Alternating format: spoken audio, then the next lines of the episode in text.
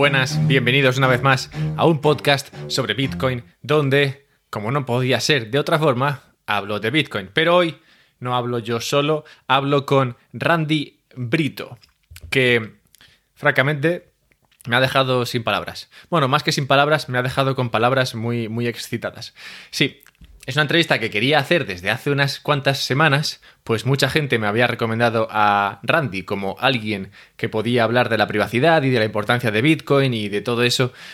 Y claro, esa persona, como me la presentaron así, pues me pareció muy interesante, pero por circunstancias de la vida, la última semana, esta semana en particular, he estado muy liado y no he podido hacer demasiado análisis de la historia, del conocimiento, de de lo que ha hecho Randy con su vida, ¿vale? Total, que me he presentado en la entrevista sabiendo lo justo sobre él. Y esto que me parecía mal, por mi parte, ha resultado al final ser algo positivo, al menos en mi opinión.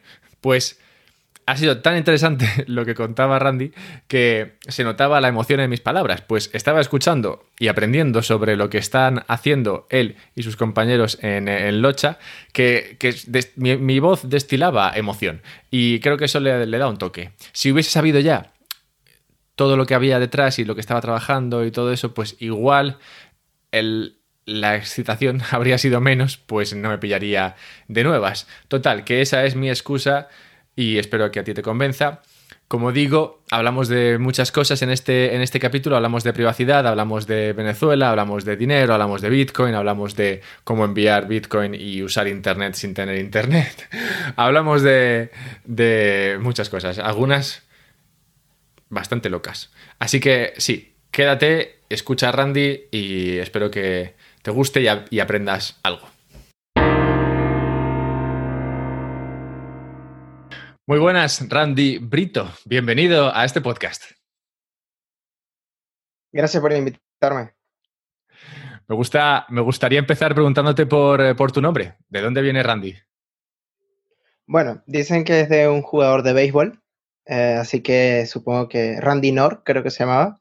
Y bueno, el origen viene de la gente en Venezuela le gusta mucho inventar con los nombres. Aquí no vamos directo a la Biblia y buscamos el nombre allí. Aquí somos más de, guiarnos por la Biblia en España. Sí, hay una lista, ¿no?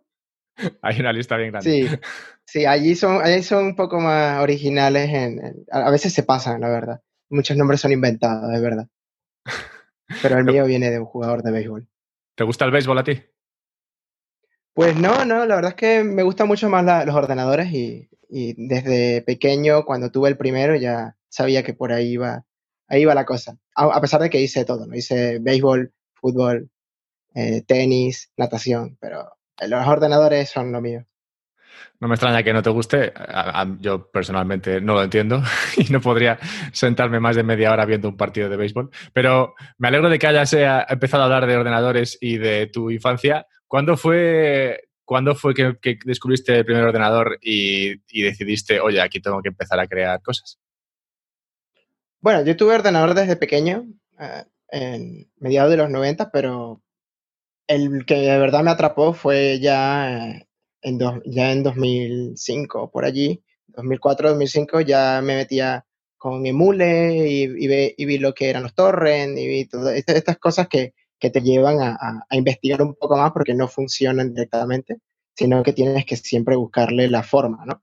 Eh, recuerdo el Azure Buse, recuerdo el, todas estas cosas que, que, la gente usaba para bajar música, pero a mí me gustaba para, para craquear eh, ordenadores, bajar distros de Linux distintas, que la gente solo compartía a través de Tor, o a, través de torrents, eh, la gente compartía eh, software de cracking para, para piratear aplicaciones que no podías comprar, porque obviamente si eras un niño no podías comprarte el Adobe Flash eh, pro que había en ese momento, que eran 600, 700 dólares, una cosa así.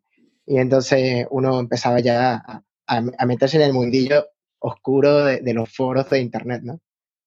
Sí, Adobe, Adobe creo que no lo compra nadie, francamente. Yo, yo ah, usaba Ares para, me acuerdo, para compartir música, no, sé, no sé si tú lo usabas. Y, una cosa, ¿qué edad tenías tú en 2005?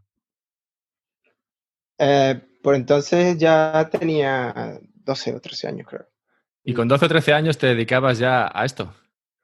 Sí, eh, formateaba computadoras, eh, les metía dobles arranques de Linux y cosas de esas para aprender. Eh, la, verdad es que en ese momento, por ejemplo, no había Ubuntu, que tú le das un botón y todo se instala, ¿no? No, tenías que hacerlo tú, de verdad, tenías que crear las particiones y todas estas cosas. Y eso era lo, que me parecía más divertido. Y, y, y durante varios años me, me, nos dedicamos a, mi hermano y yo, a, formatear ordenadores. Ese era nuestro trabajo de, de, pequeños. Eh, íbamos hasta con los ordenadores estos de sobremesa por la calle, cargándolos entre los dos, porque nos llevábamos para la casa, los reparábamos y luego los devolvíamos. Y, así fue que nos metimos mucho en eso, porque eso fue lo más cercano a, a, a trastear con, con, ordenadores que tuvimos nosotros. Hay mucha gente que normalmente tiene eh, ordenadores más antiguos, que, gente que tiene por casa Commodore y cosas de esas, pero nosotros no, nosotros empezamos fue básicamente puro software, eh, a jugar con, con los Windows, los Linux y todas estas cosas.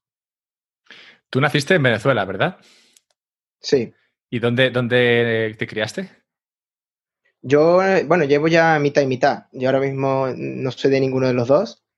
Y básicamente ya llevo tantos años fuera que, que ya no eres ni, siquiera de ningún sitio, ¿no? De hecho, em, estando por Santiago, que fue donde nació el proyecto del Locha, eh, todos los venezolanos que se han ido a, Santiago de Chile a vivir, que normalmente llegaron por autobús, la mayoría de ellos, o, incluso caminando por la frontera entre Venezuela y Colombia, eh, me llamaban venezolano honorífico, porque iban a crear una fundación de venezolanos, una asociación de venezolanos, y a mí me iban a llamar venezolano honorífico porque técnicamente no lo era. Llevaba tantos años fuera ya que, la más de la mitad de mi vida está fuera. Entonces ellos decían, bueno, no tienes el acento, pero te ponemos eh, venezolano honorífico, te damos una chapa o algo. Pero ese comienzo, ese comienzo llevando ordenadores, formateando ordenadores para, otras personas, eso fue en Venezuela, ¿verdad? Eso fue en España ya. No, eso fue en España ya. Ah, eso fue en España ya. Sí. En, Venezuela eh, era deportista, ¿no? Hacía todos los deportes habidos y por haber la, las ordenadores, las computadoras eran para jugar en ese momento. ¿no? no todos tenían una Play y nosotros teníamos un ordenador. Entonces jugábamos con ordenador. Por eso eh, siempre teníamos, pero hasta 2004, 2005 no, no nos dedicamos a aprender de verdad. Claro, a meternos a los foros, a leer y esas cosas ya eh, de 12, 13 años. ¿Y mm, recuerdas qué, qué puertas te abrió el, empezar a trastear desde tan joven en tema de ordenadores, que es una cuestión que, sobre todo en esa época, claro, tan poca gente controlaba que recuerdo que si había alguien que supiese, enseguida, no sé, se le abrían puertas que a otras personas no se le abrían. El, Internet no era muy bueno en, España en, los años 2000, era súper lento y en Venezuela peor, claro. En Venezuela estamos hablando de, de, que el Internet en ese momento no llegaba ni a los 300 kilobits por segundo. En cambio, en, España estaban los ADSL, ya estaban empezando a salir VDSL. Eh, llegó a Mena, que rompió con todo, y, a UNA, que empezó a meter sus propios eh, cables de telefonía, haciéndole competencia a, Telefónica, que tenía un monopolio. Y entonces, eh, mi internet en, España era de AUNA. Y entonces empezabas a ver que, la, la, puerta que se te abrían era que por ejemplo, en los locutorios, que porque el internet de las casas era muy lento, entonces los locutorios tenían mejor internet, eh, te ibas al locutorio, entonces eh, pues te ponías a hablar con el locutorio, les reparabas sus ordenadores, les ayudabas así un poco y pues te dejaban jugar eh, gratis, horas en el locutorio, si le echabas un cable y les ayudabas, ¿no? Lo típico, atenderle a la gente, porque la mayoría de la gente necesita soporte. La gente no sabe, no sabía usar Internet, no sabe ni siquiera dónde está el, navegador, ¿no? Porque si no ven Internet Explorer no saben dónde está el botón. Entonces, claro, ya yo era agente de soporte cuando ayudaba a la gente allí y a cambio me daban horas gratis de Internet. Em, bueno, lo que me permitió eso es que eh, en cuanto pude, empecé a ayudar a, en una tienda de informática a reparar ordenadores, ¿sabes? Cambiar los discos duros, desmontarlos enteros, limpiarlos, eh, las placas bases y todas estas cosas. Eh, y, empecé a aprender así hasta que me pusieron de encargado de tienda y abría y vendía ordenadores y todo. En una tienda de informática en España, una tienda de informática en España. Y así fue como aprendí, desmontando y cosas de eso. Y, y, lo bueno de eso es que dedicas mucho tiempo a los foros, a leer. Cada vez que alguien te venía, mira, yo soy un gamer, mi mamá me regaló todo esto, pero no sé montarlo. Entonces tú agarrabas eh, eh, las placas y le ponías la pasta y aprendías por internet, leías en foros y todas esas cosas. Y al estar tanto tiempo en los foros, es como al final de, eh, con Bitcoin. Ya por el 2011, me gastaba tanto tiempo en los foros, ya en ese momento, como mencioné antes con Adobe, pues hacía páginas web en Flash, hacía páginas web en OnePage, de, de Microsoft OnePage, eh, hacía este tipo de cosas y, obviamente cada vez que querías hacer un botón que luciera de una forma, buscabas en un foro y así fue como di con, Bitcoin en 2011. Alguien lo habrá puesto en un foro y ya no estaba en una mailing list. Y, y me puse a leer sobre todo por, por la parte informática. Y me decía que descargara un software, lo corriera en el ordenador, tú veías que el software estaba haciendo cosas, podías crear una cartera, eh, recibí eh, lo típico de la faucet, aprendí a enviarlos, eh, me, creé mi propio Linux en un pendrive eh, al que le, configuraba los puertos para, y, le cerrabas a través de, firewall y todas esas cosas para que fuese un Linux seguro y le metimos y le metí mi, mi cartera, mi primera cartera de Bitcoin dentro. Entonces yo iba por allí con mi pendrive, no tenía portátil, eh, iba por allí con mi pendrive y, y, lo, y lo, metía en, en, los locutorios, en la, en la biblioteca de la universidad, cosas de esas. Y, ahí yo iniciaba y sincronizaba la cadena de bloques de Bitcoin. Y tenía mi cadena de bloques de Bitcoin en mi pendrive de 16 gigas, cuando eso.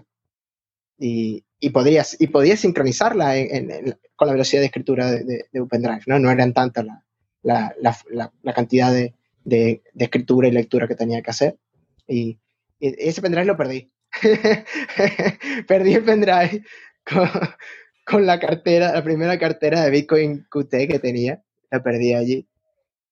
Tenía un Electrum también en eso, yo ya estaba aprendiendo a, hacer esas cosas, pero lo perdí por, por noviembre o algo así de, de 2011, casi en el 2012. Yo perdí ese pendrive en una de las bibliotecas de la universidad.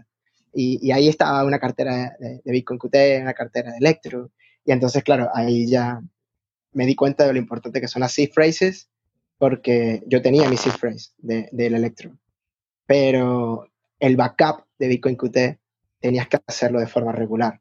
O sea que es probable que algunas eh, direcciones las haya perdido en, ese, en esa última sincronización en la que se habrán creado direcciones de cambio que yo no, no tengo. O sea, en mi backup que tengo en, en, mi casa no, no están las últimas direcciones que estaban en esa cartera que se perdió.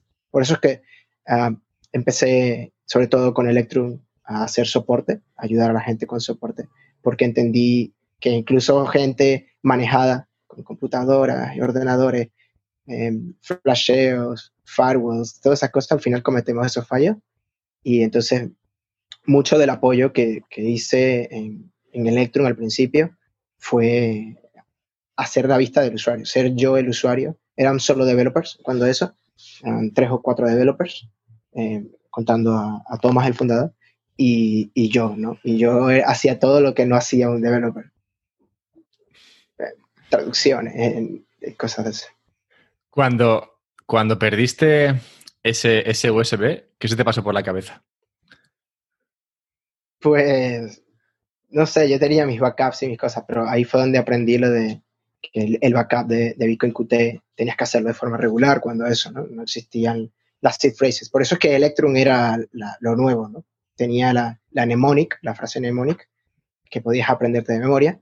Y, claro, se me pasó por la cabeza es eso que eh, no está pensado, Bitcoin Qt nunca lo estuvo para el usuario común y por eso me centré en que Electron sí lo fuera y, les ayudé en todo lo que pude. Pero, eh, y bueno, sigo ayudándoles haciendo un poco de soporte como comunidad. O sea, lo, lo que yo entendí claramente de eso es que la gente va a perder sus semillas. Entonces, si no les enseñas a hacer backups, si no educas a la persona, porque ahora mismo se da mucho eso, ¿no? No, la cartera mía no tiene seed phrase, pero no te preocupes, ¿no? Cosas así. Eh, muy fácil. Pero al final, si tú no enseñas a la persona, lo que tienes es una persona ignorante que, que, ok, hace uso de tu servicio, pero es incapaz de pensar por sí misma. Y por eso no, yo me he dedicado más que todo a la educación. ¿Puedes explicar lo digo por si hay alguien escuchando que todavía no tiene muy claro lo del seed phrase, no seed phrase. ¿Puedes explicar un poco la relevancia del seed phrase y qué, otras opciones hay? sí, bueno, y sobre todo decir, explicar si tienen mérito alguna de estas opciones que no, que no tienen seed phrase. Bueno, la cartera de Bitcoin en realidad es un llavero. O sea, dentro de muchas llaves. Unas llaves que son públicas, que son eh, de las que se sacan las direcciones para recibir, y unas llaves que son privadas, que son las que te dan el derecho y el acceso a los fondos que se reciban en esas direcciones. Entonces, eh, como es un llavero, mm, si tú pierdes las llaves de tu casa, se perdieron. Tienes que poner un bombín nuevo y tienes que cambiar las llaves de la casa. Entonces, el, llavero, la cartera de Bitcoin, es lo más importante. La cosa es que antes y eh, no habían las frases semillas de 12 palabras en inglés que tenías que guardar en papel, sino que antes había un archivo donde se va guardando todos los pares de direcciones, tanto la pública como la privada. Se iban guardando allí de forma regular, cada vez que recibías un pago, cada vez que iniciabas la cartera, se iban guardando en ese archivo. Y si tú no tenías una copia actualizada de ese archivo, iniciabas la aplicación, cerrabas el ordenador y, la, y no hacías una copia, se podían crear direcciones donde recibías pagos, por ejemplo, de los pagos de cambio, que se envían a unas direcciones distintas, que es lo que te sobra cuando tú haces un pago, si envías, si tienes 1.20, envías 1, ese 20 se devuelve a ti, pero se devuelve a una dirección de cambio. Es como el, cambio que te dan en la tienda, ¿no? Las moneditas. Entonces, si tú no tenías esa copia de seguridad eh, cada vez que lo usabas y, de forma regular, pues podías perder acceso a fondos que terminaban en las direcciones de cambio o que terminaban en otra dirección, cosas así.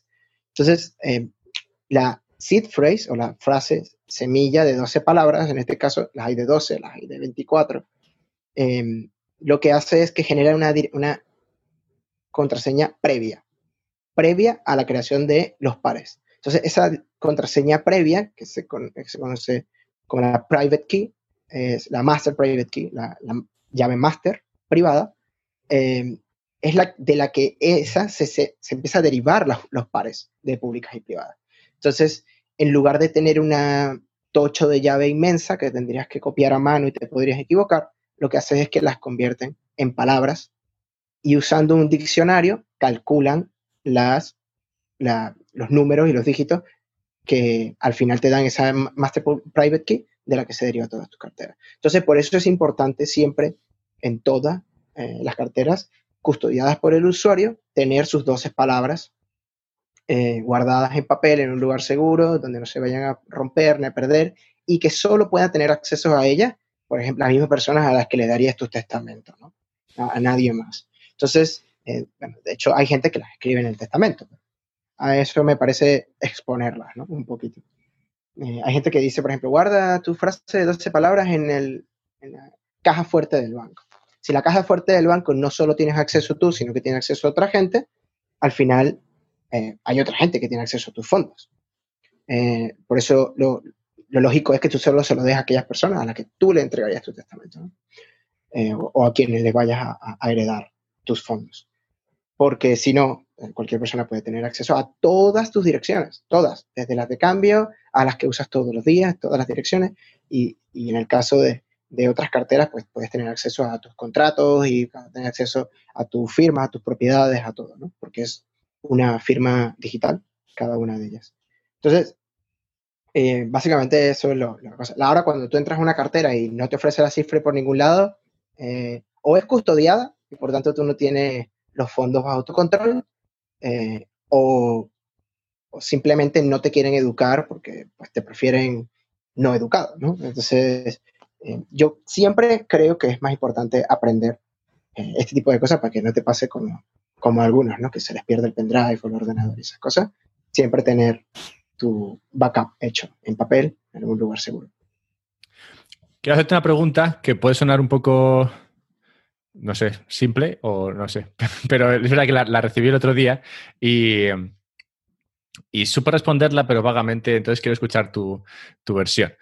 Estábamos hablando, estaba hablando con una persona de la creación esta de, monederos y de los diferentes tipos de monederos que, existen. Y eh, claro, yo todos los que, todos los monederos que le, que le comentaba que podía crearse eran monederos que se creaban a través de un intermediario. O bien, eh, bueno, te creas un monedero en, Electrum o te creas un monedero en cualquier otro sitio y, bueno, y entonces ahí te sale, te sale tus, tus cuentas, tus claves privadas públicas y ahí es donde puedes empezar a interactuar con la red de Bitcoin. ¿Hay forma de conseguir tus claves sin un intermediario?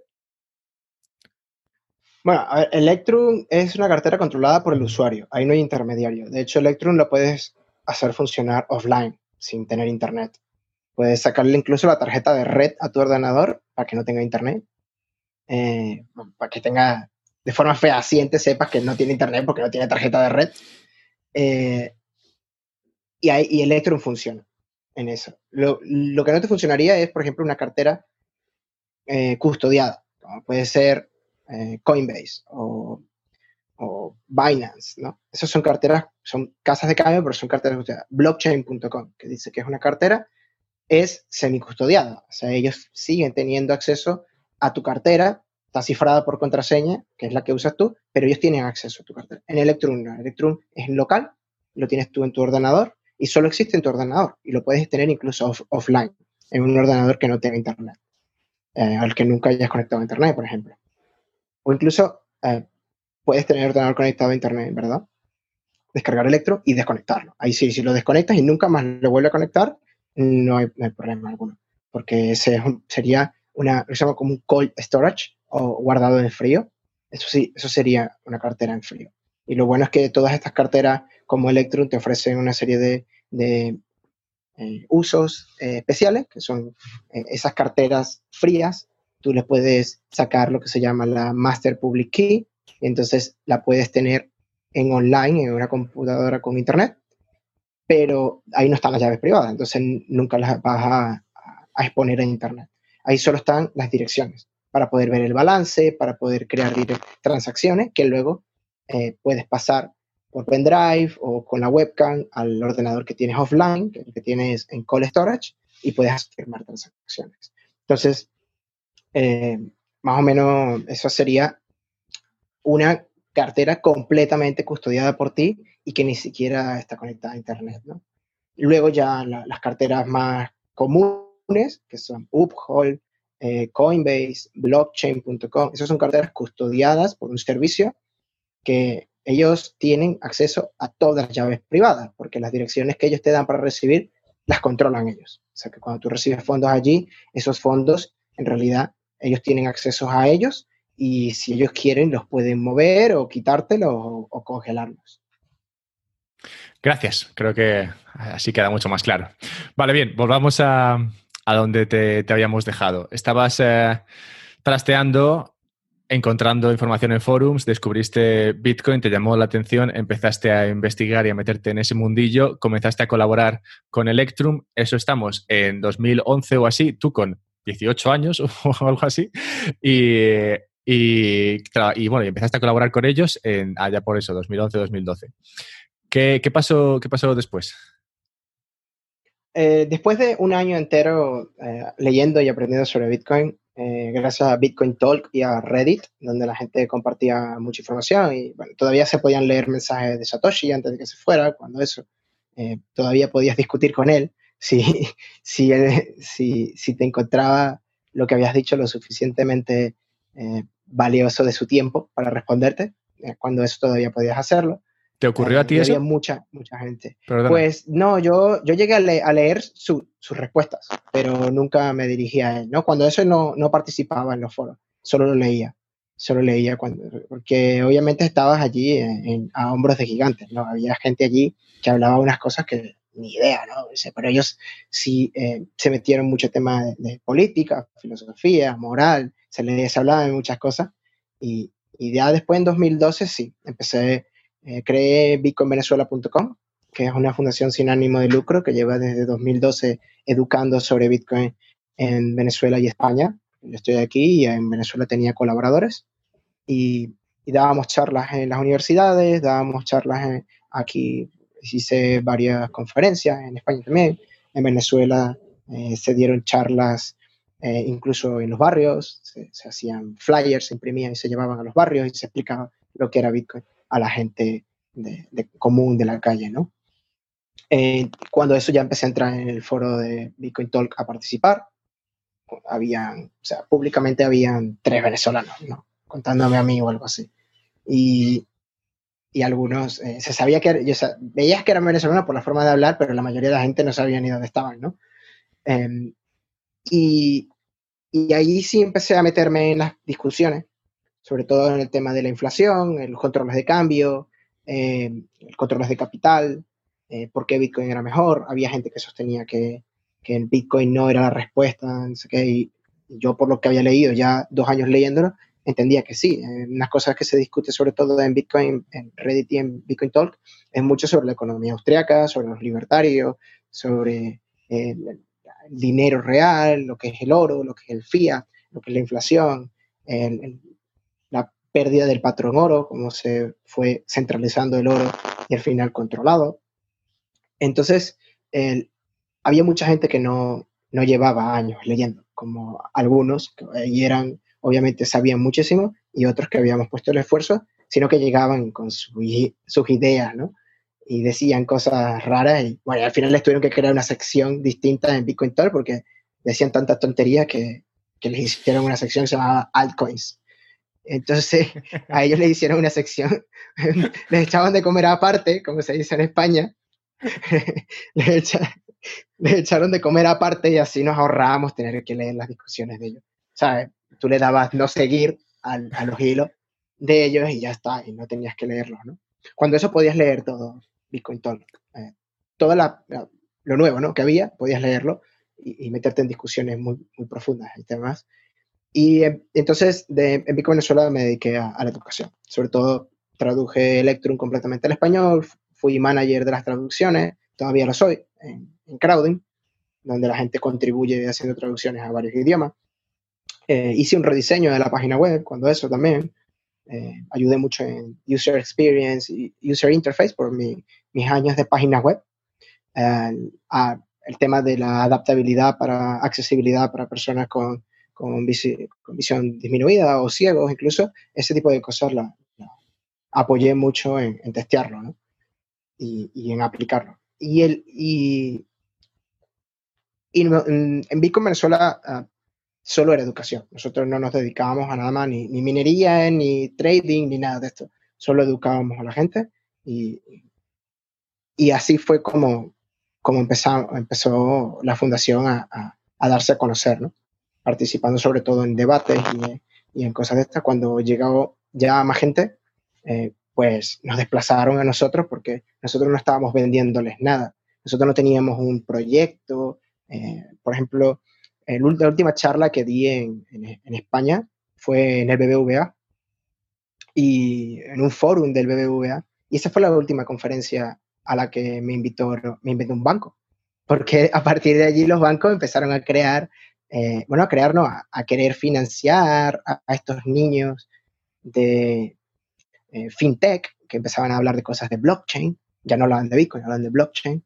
Y entonces querían recibir fondos de los bancos. Entonces los bancos les invitaban porque les habían financiado o estaban en su aceleradora y cosas de esas. Ya nos invitaban a los que queríamos educar, ¿no? A los que queríamos solo enseñar eh, a usar Bitcoin como una herramienta de liberación ya no era importante. Lo importante ahora era conseguir usuarios, conseguir clientes, eh, vender tus startups y cosas de esas. Entonces yo al final me centré a la vida online y me dediqué solo a hacer eh, documentos, información, traducciones y todo esto que le sirviera a la gente en Venezuela sobre todo, porque en España la gente tiene una, cosa, que ellos tienen el sistema monetario europeo, los bancos semi-funcionan, más o menos funcionan, el dinero no tiene una inflación muy alta, por tanto ni se dan cuenta, y entonces no le ven utilidad a Bitcoin.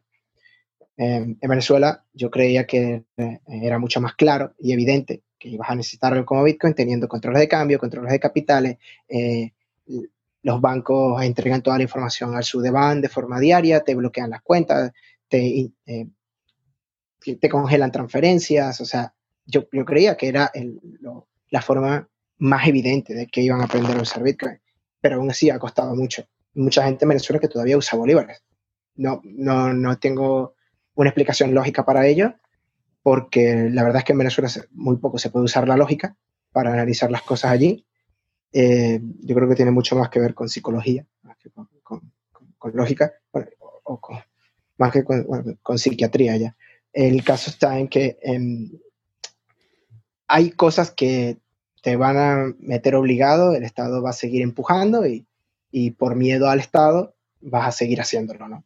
Entonces, eh, la lucha en Venezuela sigue siendo de, de educación, que la gente entienda de, de, la libertad, entienda lo que es el dinero, el verdadero dinero, porque luego tienen los dólares, los tienen en un pedestal y los dólares tampoco son la panacea, pero para ellos les resuelve sus problemas más o menos y entienden que es mejor. Entonces, la idea es hacerles entender que Bitcoin también les puede resolver muchos de sus problemas para que ellos entiendan que es incluso superior y mejor que el dólar. Gracias. Yo en este podcast entrevisté a un compatriota tuyo, Reinaldo Quintero, hace, hace un par de meses y justo él me hablaba del valor que había encontrado en algo como Bitcoin para poder eh, solucionar los problemas, las trabas que, su país, eh, bueno, que tu país también, Venezuela, impone al movimiento de capitales y, para solucionar el problema de la inflación en ese país.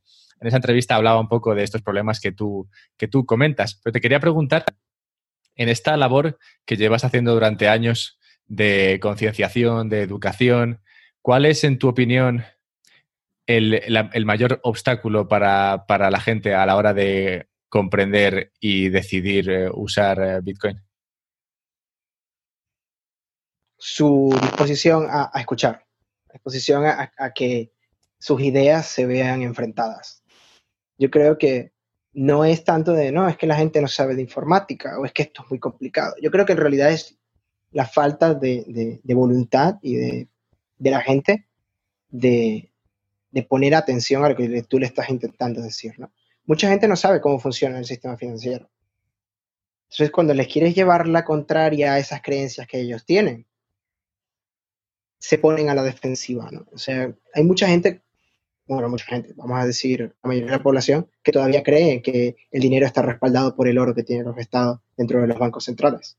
Y, y tienen esa creencia de que el dólar tiene eh, valor porque en Fort Knox hay oro, o, la Unión Europea tiene mucho oro guardado también, o, el pound británico, porque supongo que en los bancos eh, británicos hay mucho oro. Eso, eso no lo van a entender. Me parece que para poder dar ese paso, ellos tienen que estar dispuestos a escuchar también. Entonces, eh,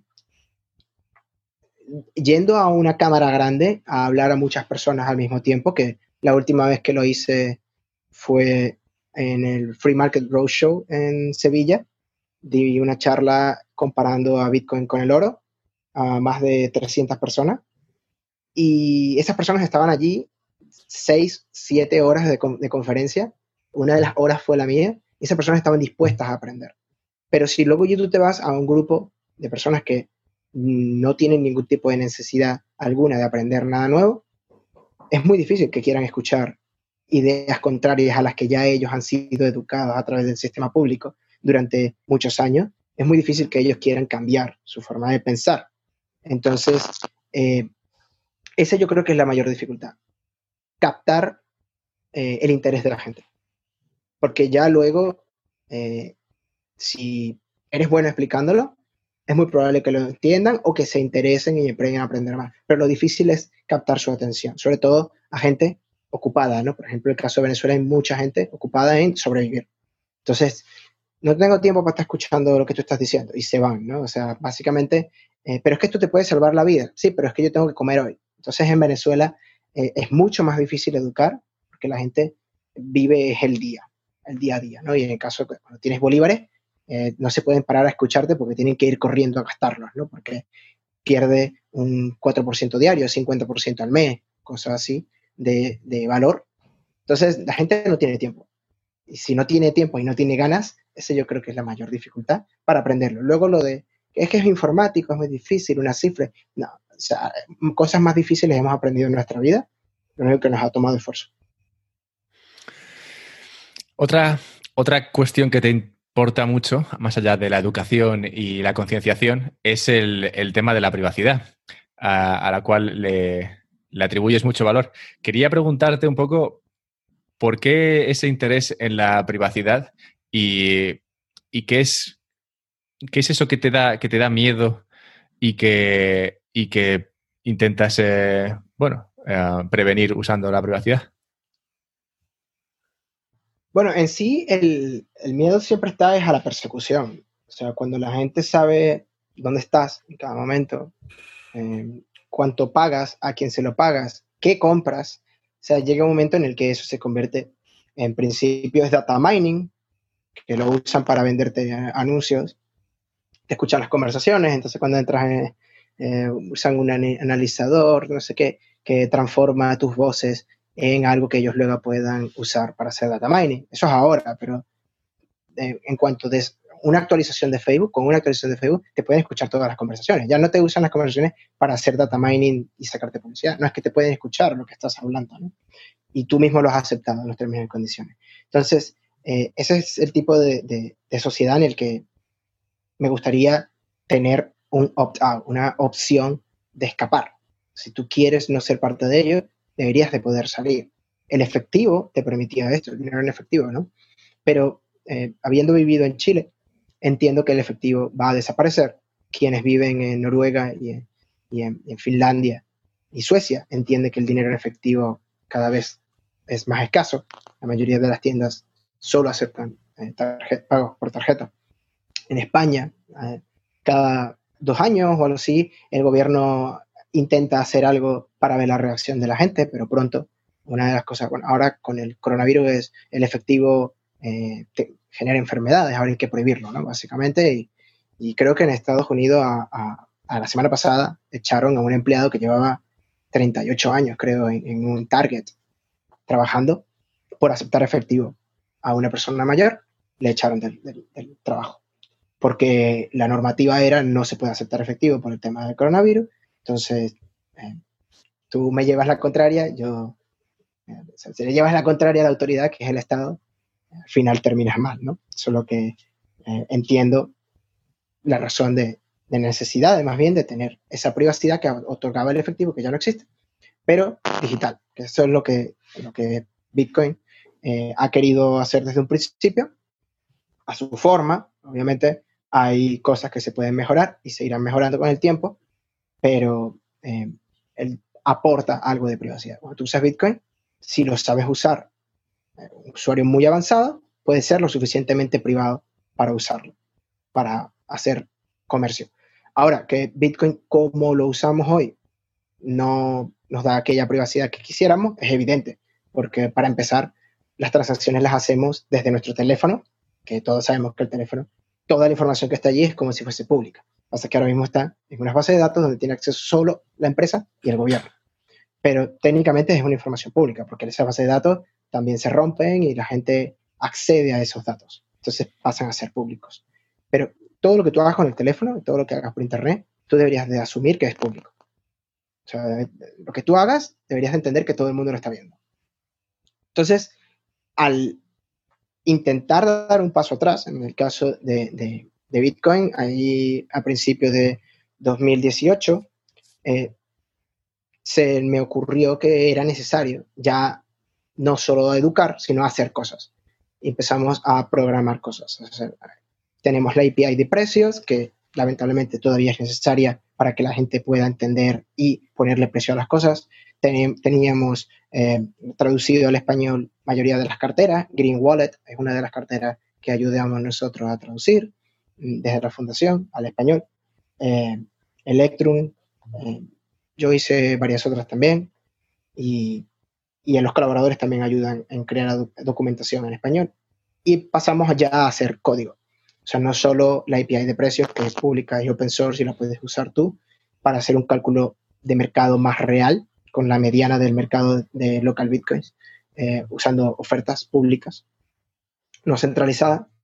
Entonces, eh, me di cuenta de que no hacíamos mucho creando una cartera accesible como Electrum que corriera en un teléfono de baja gama, que son los que hay en Venezuela, y que fuese custodiada por el usuario si al final iban a usar Internet.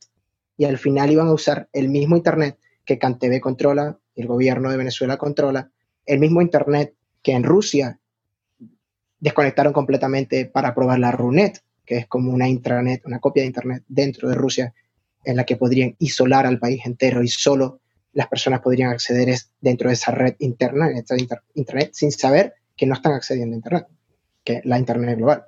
Y ese control de, de Internet llega, por ejemplo, a España, ¿no? cuando, por ejemplo, eh, ya no necesito ni siquiera una orden de un juez para cerrar una página web. Este tipo de, de cosas, de prácticas que se han estado haciendo en los últimos dos, tres años, ¿no? En, España. Entonces, eso demuestra que al final el Internet, tal como lo conocemos ahora, está centralizado y está controlado por los estados. Y allí se busque eh, soluciones, cómo usar Bitcoin sin Internet, es decir, sin el Internet tradicional. Y di con la, tecnología de las redes mesh y preguntando a algunos amigos que son más técnicos que yo y saben más de comunicaciones de radio y de redes, eh, me, dieron que sí, me dijeron que sí era posible, que lo que yo les estaba intentando plantear sí se podía hacer, obviamente tiene un coste eh, alto de, trabajo y de investigación y que tienes ese historial de todas las redes mesh en el pasado han fracasado.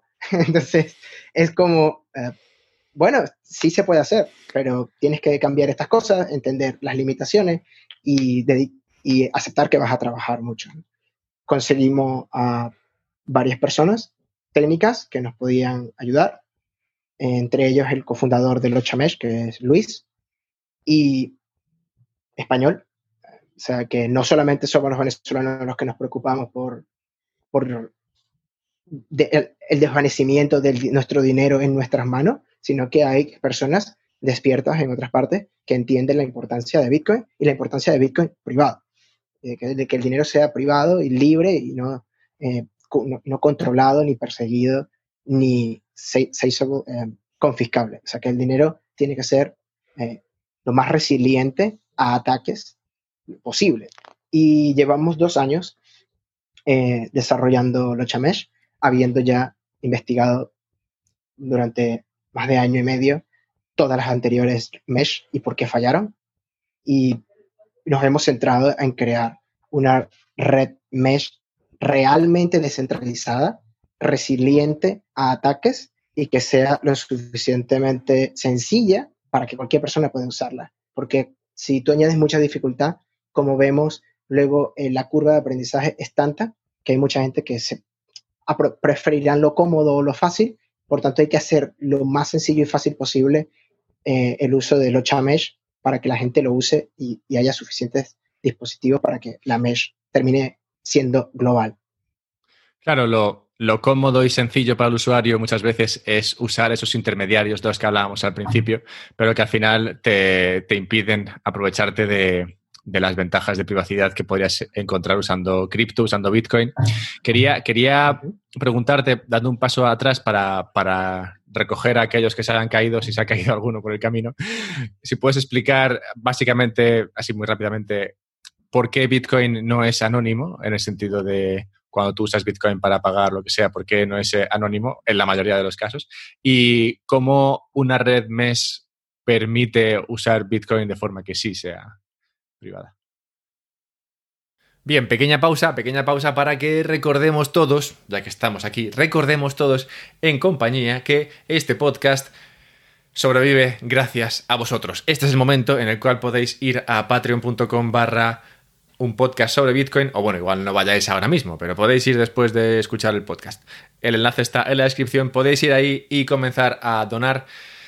Es, es básico, es básico, pues eh, al final, oye, son 5 euros al mes y esos 5 euros al mes llegan muy lejos, a mí me permiten estar más, más tranquilo, dedicar más tiempo a esto, a encontrar eh, gente a la que traer a este podcast y presentarles y preguntarles y conseguir que ese conocimiento llegue a vosotros. Total, que yo me lo curro bastante, francamente, entre tú y yo. Así que si me puedes ayudar, pues eh, lo agradecería. Además, el sistema este de las donaciones significa que Tú lo vas a escuchar gratis si, si quieres, si no puedes eh, donar, está bien, vas a seguir escuchando el contenido gratis, pero si puedes donar porque tu situación financiera lo permite, entonces estás permitiendo que, valga la redundancia, el contenido te llegue a ti y también le llegue a otras personas que no están en posición de donar dinero. Así que es un sistema muy bonito en el cual todos ganan y, por eso mismo es bonito, claramente. Así que nada, habiendo dicho todo eso, ya sabéis,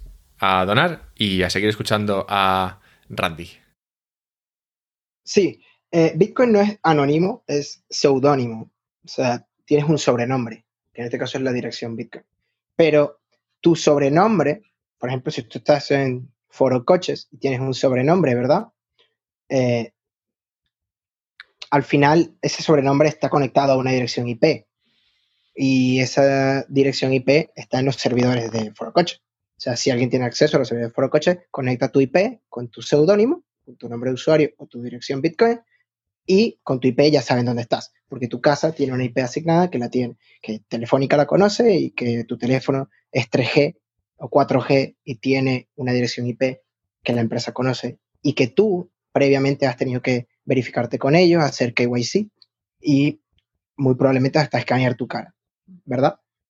Entonces, eh, allí es cuando Bitcoin ya no es privado. O sea, Bitcoin no solo sus transacciones son públicas, los fondos, las balances, todos son públicos, sino que además, si puedes conectar una transacción o una dirección con una IP, ya puedes conectarlo con una identidad. Otra forma es cuando compras Bitcoin en una casa de cambio. La casa de cambio tiene tu DNI, tiene tu cuenta bancaria, tiene tu tarjeta de débito o crédito y tiene tu dirección Bitcoin. O sea, ya eh, si de tu dirección Bitcoin tú envías a alguien, ellos tienen todos tus datos, solo tienen que pedírselo a la casa de cambio.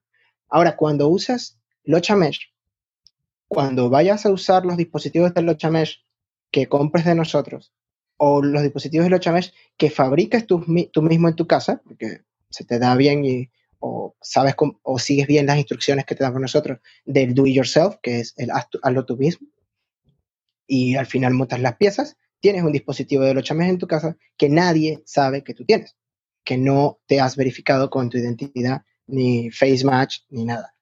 Eh, cuando haces eso, como explicamos antes que Electrum, por ejemplo, puede correr en un ordenador sin internet, igual tú puedes correr tu Electrum en tu Android o en tu ordenador de casa desconectado de internet completamente y conectarte a la red mesh a través del dispositivo que es como un hotspot o un router portátil em, que te permite acceder a esta red que se llama Locha Mesh y lo que te permite es, por ejemplo, enviar transacciones de Bitcoin, eh, sincronizar tu cartera de Electrum, sincronizar los últimos bloques de la cadena de bloques de Bitcoin. Y allí tienes una ventaja. Tú creas una cartera de Electrum en tu ordenador en local, desconectado de Internet. Creas una dirección, como dijimos antes, que es la que te permite interactuar dentro de esa red, ¿verdad? Y ya tú puedes pedir un pago. Tú envías esa, dirección a través de Lochamesh a otra persona dentro de Lochamesh esa persona recibe el mensaje, te paga, emite la transacción dentro de Lochamesh hasta que un servidor de Electrum, por ejemplo, o un nodo gateway que esté conectado con Internet, la consiga la transacción, la emita a la cadena de bloque de Bitcoin, eh, sea minada por un minero y al final eh, tu balance te aparece que has recibido el pago. Ahí no ha habido en ningún momento ni Movistar, ni Telefónica, ni CanTV, ni siquiera hay direcciones IP identificables, no están asociadas con tu casa. Entonces, puedes hacer un uso realmente privado de Bitcoin. Es una forma más privada que puedes hacer uso de Bitcoin. Por eso es importante para nosotros que no solo puedas enviar transacciones, que las transacciones al final es un trozo de texto, sino que también puedas sincronizar tu cartera que también puedas sincronizar los últimos bloques de la cadena de bloques de Bitcoin, que puedas hacer eh, eh, minar, que tú puedas minar desde dentro de Lochamesh, tú puedas conectarte a una pool, que la pool también esté dentro de Lochamesh y tú puedas comunicarte directamente con ella. Que un minero vea que llegó tu transacción a la pool que está allí, eh, de esos mineros que están allí o de esas pools que están dentro de Lochamesh y ese minero pueda tomar tu transacción y meterla dentro de la cadena de bloque Bitcoin, enviarla a la pool y que la pool la, sea minada y la envíe y al final todo suceda dentro de los Chamesh. Llegará un momento en el que todos los usuarios de Bitcoin con carteras eh, controladas por usuarios como Electrum, servidores de Electrum que van a, estar dentro de los Chamesh, mineros y pools, todas operarán dentro de los Chamesh y ya no necesitarás ir a Internet, a la Internet tradicional. Así es que se consigue la privacidad, porque no hay forma de conectar más en una dirección IP o una dirección Bitcoin con una identidad. Esa es la verdadera privacidad, porque ahora mismo sigue siendo seudónimo, pero detrás de los seudónimos está tu nombre. Yo hoy he recibido un eh, router nuevo de Movistar porque el anterior, el anterior estaba funcionando malamente. Entonces, si he entendido bien lo de Locha, recibir ese router de Movistar podría haber sido un router, entre comillas, de, Locha y entonces yo usar ese router de Locha para conectarme, pero de forma que yo no deje una huella en forma de IP en, ningún lugar. ¿Es eso cómo funciona? Para conectarte al Mesh. Eso es lo que te va a permitir. recuerda que Internet es la Internet, o sea, es una red de redes muy grande, ¿verdad? Que interconecta muchas redes. Por ejemplo, Internet en realidad es una red norteamericana, es una red suramericana y es una red europea interconectadas entre todas a través de unos cables muy gordos que viajan por el océano. Y eso es Internet, es la conexión de todas esas redes juntas. Un servidor en Hetzner en Alemania o un servidor en los data centers de Amazon, en, en AUS, en realidad se conoce que es Internet porque tú puedes acceder a la misma web, esté en donde esté. Pero tú accedes es gracias a que están interconectados. Pues Locha Mesh es una red.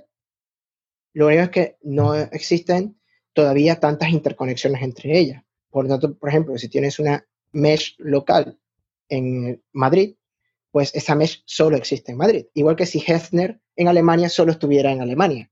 Claro. Entonces, el, al final nuestra red, la red mesh de Locha, eh, pues se va a conectar con la de Barcelona, la de Barcelona se va a conectar con la de Francia y al final esa red mesh lo que va a conseguir es ser global. Entonces, cuando tú busques una dirección IP dentro de Locha Mesh, eh, puede ser que tú estés accediendo es a mi blog personal que yo tengo alojado en mi ordenador en Madrid y tú estás en Chicago, pero a través de, la red mesh, de Locha Mesh, dando saltos de dispositivo en dispositivo y algunas veces a través de gateways, es decir, de puentes que interconecten países con países, pues podrás acceder a mi, mi página web que estoy corriendo con mi web server en mi ordenador.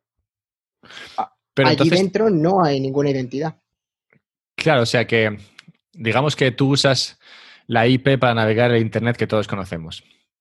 Dentro del Lochames no hay nada que te identifique como hola, estoy aquí, ¿no? Sí, hay una IP. En este caso son IPv6 eh, las que estamos usando.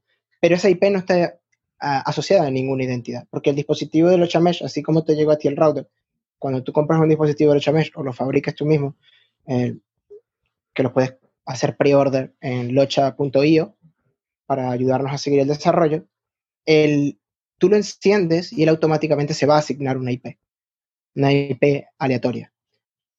Y esa IP va a ser su identificación dentro de la red mesh.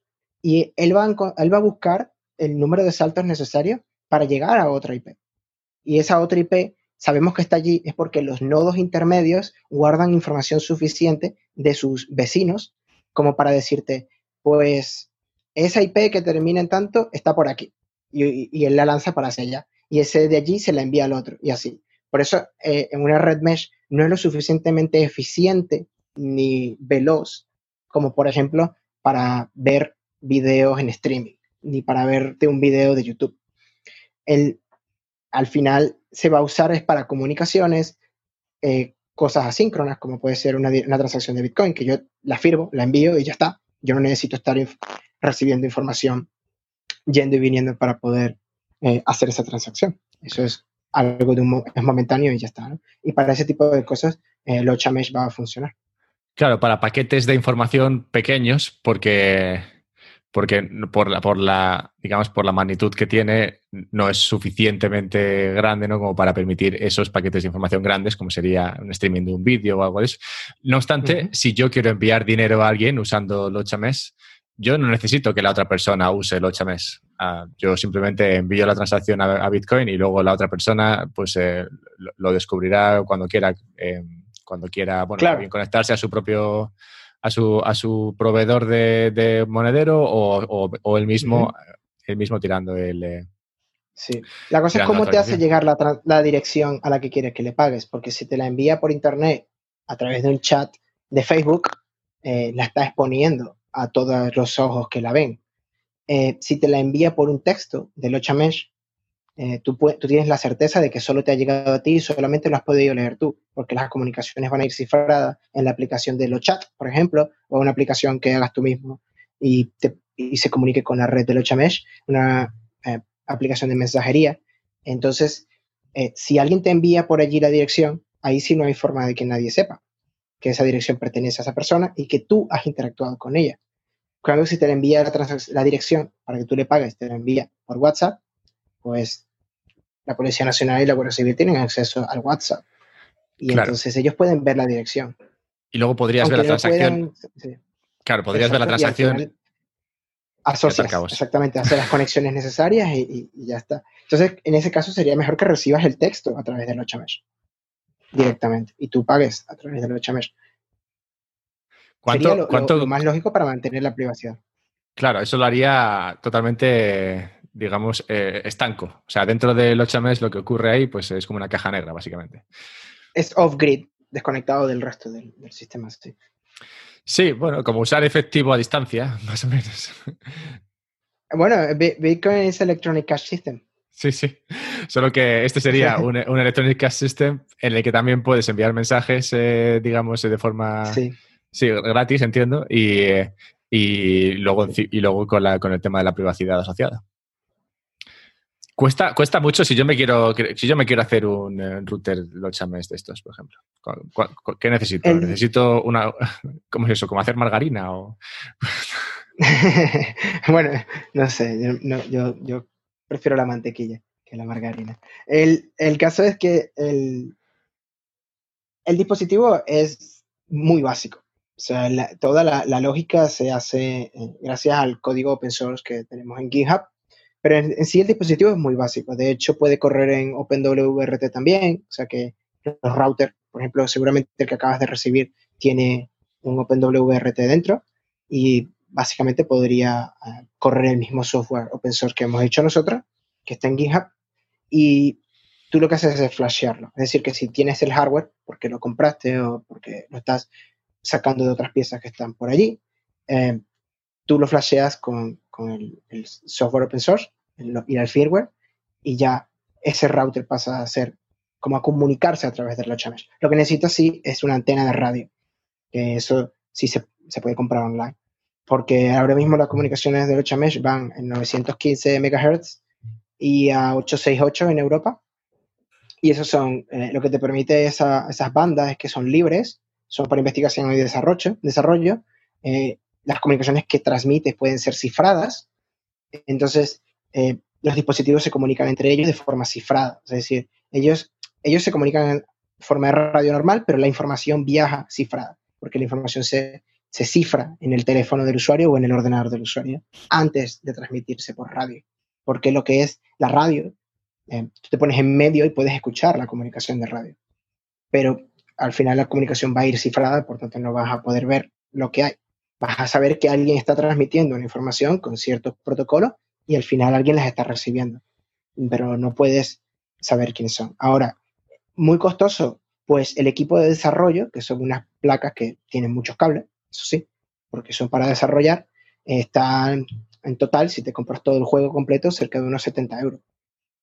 Claro, eso es para desarrollo, entonces esa antena no tiene mucha potencia, no está hecho para uso en producción, sino que es para desarrollar muy cerca del ordenador. Eh, y los que estamos haciendo nosotros, que son los turpiales, es todos los componentes que están en ese equipo de desarrollo, pero en una misma placa. Una misma placa que es lo suficientemente pequeña, que lo tengo por aquí, eh, para que sea eh, portátil, con una batería, sea portable, con una batería que pueda durar suficientes horas, con poco consumo, para que pueda eh, funcionar, por ejemplo, con una placa solar. Este es uno de los primeros prototipos, este es el segundo prototipo que hicimos. ¿Puedes describirlo? Es más o menos como, no llega a un palmo de, grande y que será bueno, 4 centímetros de ancho. Puedes ver un iPhone, ¿no? es ah, un pues iPhone. Es como una cuarta parte de un iPhone, sí. Sí, exacto, es como una cuarta parte de un iPhone, sí. Entonces, eh, la idea es que eh, con este dispositivo es este es el más pequeño, asequible, en el que podrías correr el software de 8 Mesh. Es decir, que igual que puedes montar todo en esta mini placa para que nosotros tenemos una explicación de por qué lo queremos así. Eh, aunque lo haya hecho un poco más complicado, hacerlo todo eh, tan pequeño, eh, la explicación lógica nuestra es que tiene que ser portable, tiene que ser de bajo consumo, tiene que poder ser, ah, esconderlo, que tú puedas esconderlo porque está pensado para países como Venezuela, Bielorrusia, donde ahora mismo, por ejemplo, te persiguen por, por protestar, que tú puedes mantener las comunicaciones, que las noticias lleguen, que tú te puedas enterar de aquellas cosas que no, el Estado no quiere que te enteres, que no puedan volver a ser de la revolución de los pingüinos, como en Turquía, que cuando hay una, hay una protesta, pues ponen documentales de pingüinos en la televisión para que no te enteres de la protesta, ¿no? Entonces, para que tú puedas seguir comunicándote libremente, para que tú puedas hacer pagos en Bitcoin de forma privada libremente, eh, es importante que, que sea así, ¿no? que sea algo que tú puedas llevar en el bolsillo, todo ese tipo de cosas. Pero siempre puedes hacértelo más grande. O sea, puedes eh, usar un ordenador en vez de usar, eh, bueno, es que aquí está, para aquí abajo hay un SP32 metido. Entonces, y aquí está el otro que es el, MCU o, el cerebro, que es el cerebro de radio y, y de lógica. Entonces, el, MCU, que, es el microcontrolador, en lugar de usar este, usas el del ordenador, que tienes un Intel allí súper potente. Entonces, digamos que esto es lo más pequeño y más asequible, portable que puede existir. Y a partir de ahí, pues una Raspberry Pi, una ROG 64 o un ordenador Linux, tú puedes montarlo donde quieras. Y lo que tienes que conectarle a tu ordenador es un adaptador donde tengas radio y antena de radio SMA un adaptador SMA normal de las antenas. Y eso lo que te permite es tener un turpial, pero con esteroide, que llamamos nosotros una arpía. O sea que el, dispositivo este que me has mostrado, ese que es como una cuarta parte de un iPhone, se conecta entonces directamente a tu ordenador o lo que quieras usar, ¿no? En este caso. O tu, eh, o tu smartphone. Se puede conectar por Wi-Fi hasta cuatro smartphones y por USB a un ordenador. O sea que podrías tener cinco clientes. Y si se cae, y si se cae el internet de repente, yo podría seguir enviando mensajes, entiendo. Y enviando transacciones de Bitcoin, recibiendo las últimas cadenas de bloques de, Bitcoin, eh, bloques de la cadena de bloque de Bitcoin, puedes acceder a páginas web, blogs, todo lo que haya dentro del 8 Mesh, e incluso en Internet, porque si hay un puente, un gateway, un un router intermedio que es yo con mi ordenador estoy conectado a internet y también al 8 mesh, entonces yo puedo hacer de puente para ti, por si tú haces una llamada, por ejemplo, a no sé, a un medio de comunicación porque te quieras enterar de las noticias de tu país porque estás bloqueado, pues yo hago de puente. Yo me conecto a internet a través de Tor o a través de I2P o lo que sea, descargo las noticias y te las puedo pasar por ahí. O gracias al soporte IPv6 que tenemos nosotros dentro del 8 mesh, puedes hacer la conexión directamente con la página web. Solo necesitas, en este caso, al proxy, al, puente, que haga la conexión directa y tú, tú puedes acceder, como mostramos nosotros en la DEFCON, en la demo, eh, tú tienes un ordenador conectado a un dispositivo del 8 Mesh, tú abres tu navegador, pones la dirección IP exacta del 8 Mesh de aquello que quieres conectarte, por ejemplo, un servidor web, tú la pones en el navegador y eh, él se conecta como si estuvieras en Internet, exactamente igual. De hecho, las direcciones web, por ejemplo, google.com, en realidad es una IP. Lo que pasa es que existe un servidor de dominio que al final eh, camufla la IP detrás de un dominio, ¿no? Pero si tú pones la, dirección IP exacta, también puedes acceder a google.com. De la misma forma puedes acceder a una web dentro del 8mesh o a una web fuera del 8mesh a través de un puente. Vale, bien. Esto me congratula enormemente porque yo siempre he hablado de que no hacía falta Internet. Hombre, que es necesario y ayuda mucho, pero que tú aún así puedes usar blockchain y Bitcoin en este caso sin tener acceso a Internet. O sea, eso vaya por delante, que estoy muy, muy, muy contento de haber encontrado esta, esta solución práctica que, aún yo sabiendo que en teoría se podía, no, no había visto ninguna aplicación práctica que lo, que lo permitiera. Así que eso vaya por delante. Pero entonces, para que quede claro, o sea, si yo estoy en casa y de repente me quedo sin internet, pero tengo el dispositivo del OCHA entonces yo usando la radio, frecuencia de radio, puedo acceder a Internet y recibir paquetes de datos que serían, bueno, pues no sé, los resultados de los partidos en, marca.com, por ejemplo. Sí, en ese caso supongo que ese es un, sería un nodo que te prestaría ese servicio, porque ten en cuenta que tú te quedaste sin Internet, pero él sí tiene Internet, quiere decir que él lo está pagando. Entonces es muy probable que él, con su, nodo ARPIA, que es un dispositivo del 8 pero conectado a un ordenador más potente, eh, pues te ofrece ese servicio. Y tú sabes que él te ofrece servicio porque lo has visto por allí o porque te lo pasó un amigo, él te da su identidad dentro del 8 que viene siendo una IPv6 en este momento, y tú cuando vayas al navegador, tú tecleas es la IPv6 que esa persona te ha dado y tú vas a ver su página, su página que él está corriendo en su ARPIA con su web server, con su servidor web, y tú vas a ver, por ejemplo, eh, el resultado del partido, por ejemplo. Y eso lo vas a hacer a, través del 8 y, así como accedes al web server, pues puedes acceder a un blog de un disidente o puedes eh, hacer transacciones de Bitcoin o puedes enviar mensajes eh, más privados que, enviarlos por WhatsApp a tus amigos. Puedes tener un grupo de WhatsApp, eh, pero pasártelo a los chats con tus familiares para poder hablar de cosas privadas, para hablar de, de la herencia que te queda, en vez de hablar por WhatsApp y por otros Facebook chat que al final todo el mundo se está enterando de las comunicaciones que estás teniendo allí. Eh, Lochamesh, pues la aplicación de chat que nosotros estamos haciendo es descentralizada, no depende de servidores, las comunicaciones van a ir cifradas, es decir, que puedes estar seguro de que la comunicación que estás teniendo con un familiar tuyo es realmente privada. Vale, bueno, a mí en realidad con lo de acceder a la marca ya me, habías ganado, o sea que no, lo, demás, lo demás son extras. Hombre, hay que cubrir necesidades, claro. o sea, cada quien tiene sus necesidades. Lo demás son extras. El, compatriota venezolano quería eh, enviar remesas con Bitcoin. Yo quería eh, saltarme los controles de capital y de, y de, y de foreign exchange, de, cambio de moneda, ¿no? que, que en Venezuela existen desde 2003. Y bueno, y algunos quieren acceder al marca porque en algunos países es ilegal, por ejemplo, o pues eh, quieres empezar a hacer apuestas online cuando ya nos hayan prohibido aquí todas las apuestas. Em, y entonces, que, eso se viene pronto, por si no te habías dado cuenta. es súper evidente, pero bueno, el, caso es que, em, como bien le dije a una persona antes, que explicó, sea, publicó en, en Twitter, ¿para qué necesito yo que el café que me he comprado en la esquina quede escrito para toda la historia de la humanidad en la cadena de bloques de Bitcoin y pagar una fee de transacción para que eso pueda hacerse, si yo no necesito todo eso para pagar café. Y yo le expliqué, porque en realidad Bitcoin y todas esas cosas que tú has llamado como desventajas o, fallos en el sistema de Bitcoin son features, son sus características principales. Porque en algunos países, ese mero hecho de haber comprado ese café puede llevarte a la cárcel o a que te maten.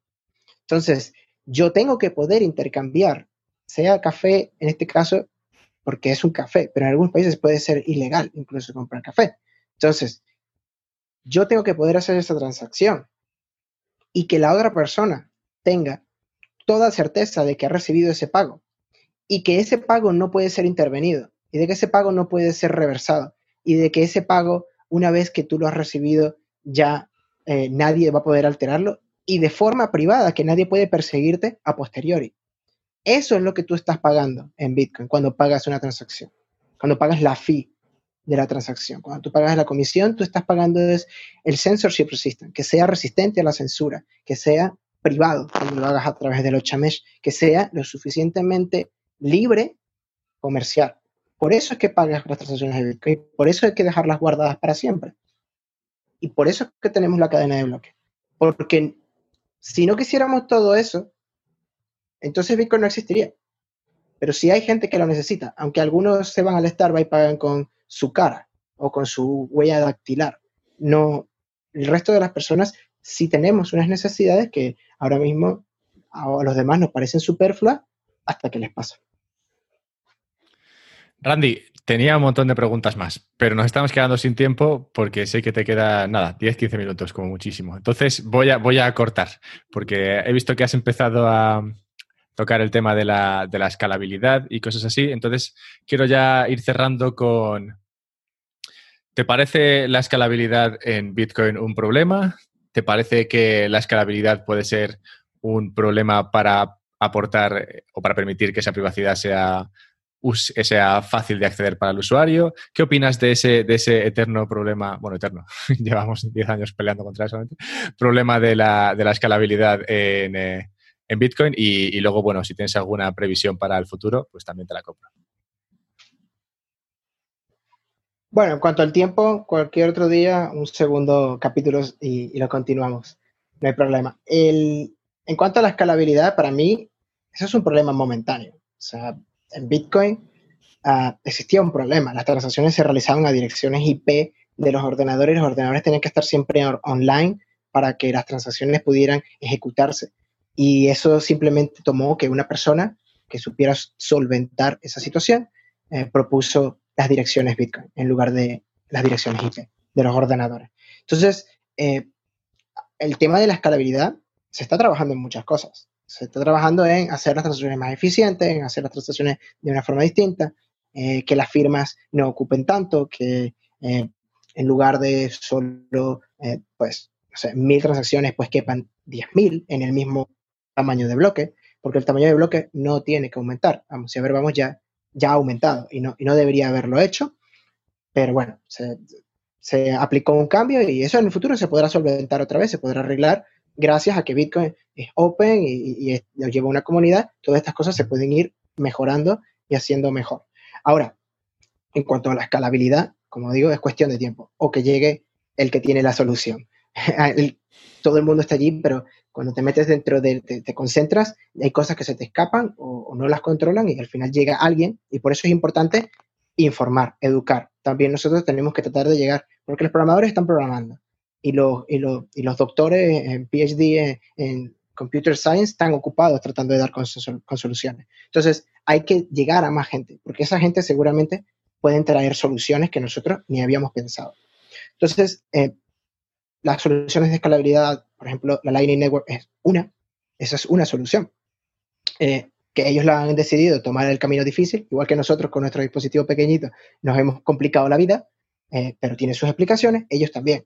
Ellos han intentado hacer todo más robusto, más privado, lo más descentralizado posible, que trust minimize completely, o sea, vamos a tratar de que el trust sea el mínimo necesario, nada más. Eh, que tiene onion routing, o sea, tiene, ellos pusieron mucho, mucho, mucho, queríamos todo, todo, todo. Entonces, claro, eh, al final solo tenemos que dar con el que dé con la solución, que la comunidad lo review y que al final se aplique. Pero yo no creo que Bitcoin tenga un problema de escalabilidad a futuro. El problema es momentáneo. Y, y tenemos, por suerte, el libre mercado de si tú tienes la necesidad de hacer esa transacción, simplemente vas a pagar por la comisión. O sea, en ese caso, si de verdad necesitas que esa transacción salga hoy o salga en la próxima hora, por cualquier razón que tenga, siempre puedes usar el mercado y pagar más por la fee y al final va a funcionar. O sea que eh, si la transacción se ejecuta, Bitcoin sigue funcionando y lleva 10 años funcionando.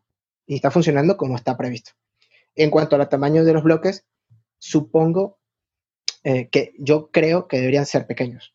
De hecho, no tendrían que haber aumentado, pero bueno, a eso no pasa nada porque Mesh ahora mismo te va a dar 200 kilobits por segundo eh, en este primer desarrollo, pero a principios de este año ya salió un módulo de radio mejor que el que nosotros hemos estado trabajando en los últimos años, que puede darte hasta 2 megas por segundo. Eso me parece muy bien. Eso es la velocidad de Internet en mayoría de las casas en Venezuela cuando hay. O sea que si eh, logramos comunicarnos en Mesh a 2 megabits por segundo de aquí a dos años vista, cuando hayamos eh, adaptado ese otro módulo nuevo, por ejemplo, y probado, a mí me parece que va a ser muy interesante, que vamos a poder hacer muchísimas cosas. Eh, la cadena de bloques de Bitcoin ya la vas a poder sincronizar si quieres, no solamente los últimos bloques, o sea que se viene futuro interesante en cuanto a todo eso. Y el, tamaño del bloque es, el bloque tiene que ser pequeño, porque si no, no puede ir a través del 8 mesh. Y si no puede ir a través del 8 mesh, no puede ir a través de Tor, no puede ir a través de I2P, y al final tienes que usar Internet. Internet sabemos que eso está controlado, vigilado y cuanto más hagas grande el bloque, las personas que vivimos en desventaja en países con Internet lento, con internet intermitente, donde a veces no hay ni internet, no vamos a poder usar Bitcoin. Y Bitcoin está hecho para esas personas, pero también para las demás, para cuando les toque a ellos usarla. Y sin entrar en ya más debates, también en la cuestión de que el bloque sea pequeño, incrementando así el coste de las transacciones, no es mala cosa, según se va reduciendo el subsidio y, queremos, si queremos que esto siga siendo algo donde los mineros y los participantes quieran seguir participando. Vale, pues... Eh, siempre será rentable. Sí, claro, que sea, que, siga siendo rentable para todos. Y, y, nada, ¿quieres, eh, ¿quieres cerrar con algún mensaje? ¿Alguna previsión para los próximos cinco años, además de la que has comentado sobre el tema de la escalabilidad? Bueno, a mí me gustaría cerrar con, eh, así como dices, llegar a más personas. Cuéntale a todos tus amigos y que estamos haciendo en Locha Mesh, que estamos intentando hacer, cuáles son nuestros objetivos, eh, para que la gente pues venga también y nos apoye en Locha Mesh. Eh, nosotros estamos intentando hacer accesible y privado Bitcoin para todos. Entonces, si visitas en locha.io, en nuestra web, podrás hacer pre-order de los dispositivos del Turpial que estamos desarrollando y nos ayudarás a seguir desarrollando.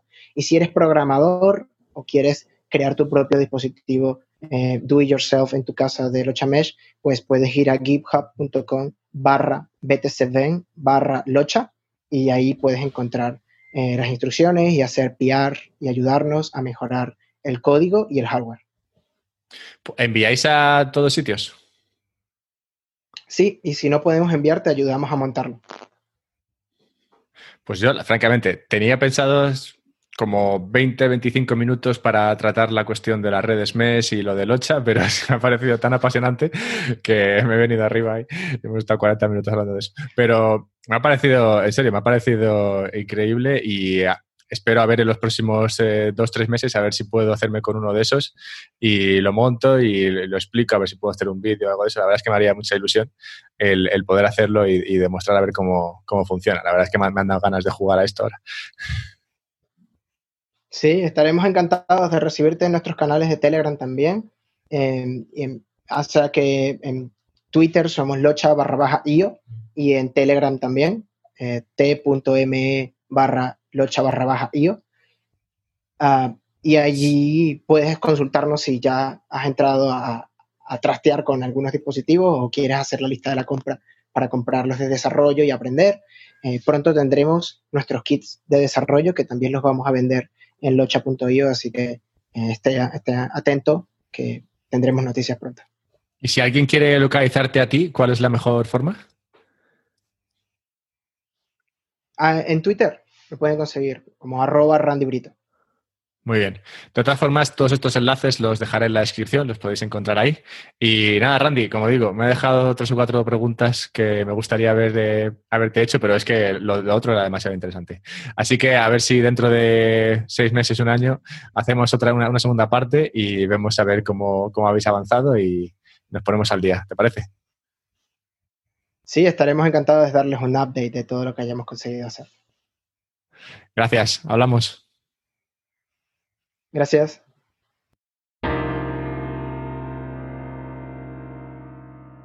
Bien, pues ya está, ya se ha acabado. A mí también me, a mí también me entristece. Yo estaba a tope en esta entrevista. Tenía mucha curiosidad y espero pronto recibir, eh, poder pedir más bien y recibir ese, ese especie de router, ese dispositivo para poder conectarme a lo de Locha. Oye, por cierto, he hablado mucho, hemos hablado mucho de Locha y del proyecto y todo esto. No es eh, publicidad ni nada de eso, ni marketing encubierto ni leches. O sea, yo no me llevo nada por esto. Es verdad que es que simplemente, según lo estaba comentando, yo me venía emocionando y me iba pareciendo la más de interesante. Pero vamos, que haya cada uno con lo que le parece interesante y lo que no. De hecho, hablando de cosas que te parecen interesantes, si has llegado hasta aquí, puedo comprender que el podcast te ha parecido interesante, que te gusta o, lo que sea. Total, que si te ha gustado, ya sabes, Patreon para donar dinero y que haya más de esto, pues si tú no donas dinero, yo no puedo hacer más de esto, patreon.com barra un podcast sobre Bitcoin y que sepas que hay otras formas de apoyarme, compartiendo este podcast, compartiendo este podcast pero con más gente, dejando reviews en, eh, en, iTunes, dejando reviews allá donde lo escuches, si es que puedes dejar reviews, porque en Spotify, por ejemplo, no puedes, pero en Spotify puedes compartir. Total, que hablando de ello, y si tienes cualquier duda, puedes encontrarme en arroba alberto-mera en Twitter, ¿vale? Bien, pues eh, hablamos pronto, pues esta semana debería tener otro para aquellos que participan en el Patreon, pero, pero, pero bueno, la semana que viene, si no, pues tendré otros dos, no os preocupéis, si anda con el contenido aquí por hacer. Un abrazo.